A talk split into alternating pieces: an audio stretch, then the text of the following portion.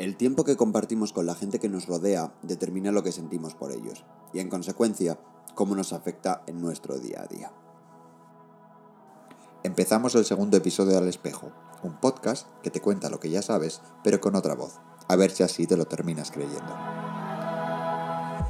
Te haces mayor y eso te hace saber que la gente se va de tu vida.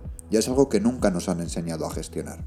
A los seis años pensábamos que nuestros amigos del colegio serían para toda la vida, por lo menos yo. Igual tú ya eras una bohemia que a los 6 años pensaba que esa gente no era para ti, muy moderna que eras. Pero con el paso de los años te vas dando cuenta de que la gente pasa por tu vida por un tiempo. Vienen, aportan y se van los que aportan.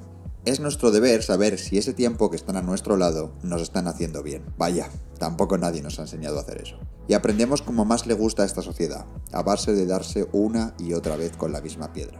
Tú no puedes decidir lo que una persona te aporta porque eso va implícito en lo que es pero sí puedes decidir el tiempo que esa aportación te está ocupando. No, no te pongas a cronometrar cuánto pasas con tus amigos y a ver cuál merece 5 segundos más.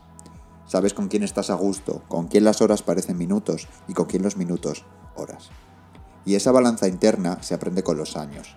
La madurez esa de la que tanto nos hablan. Cuando alguien se va de tu vida y te duele, piensas que no la vas a volver a ver.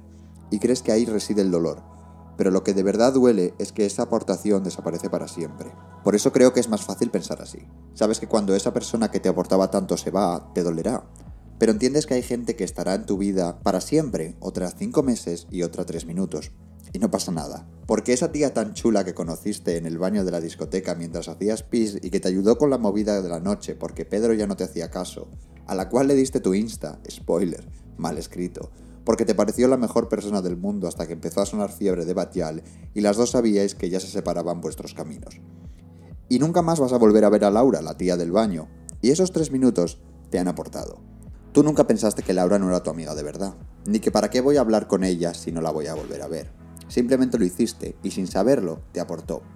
Creo que la madurez está en saber dar la oportunidad de aportación o no. O sea, en vivir la vida como si llevaras dos agüitas con misterio encima. Pero ahora en serio, disfruta el tiempo que pasas con la gente que te importa y que te aporta. Se van a ir, puede que mañana, puede que en 10 años, pero no pienses en ese final, piensa en cada momento que vives en ese instante. En definitiva, que no le des tantas vueltas, tía. Y que en el fondo, tú sabes que esa persona que lleva rondando tu cabeza y haciéndote tanto daño, igual ya no te aporta lo mismo, y es hora de dejarla ir. Aunque eso duela. Pero tienes que hacerlo, sabes que es lo mejor.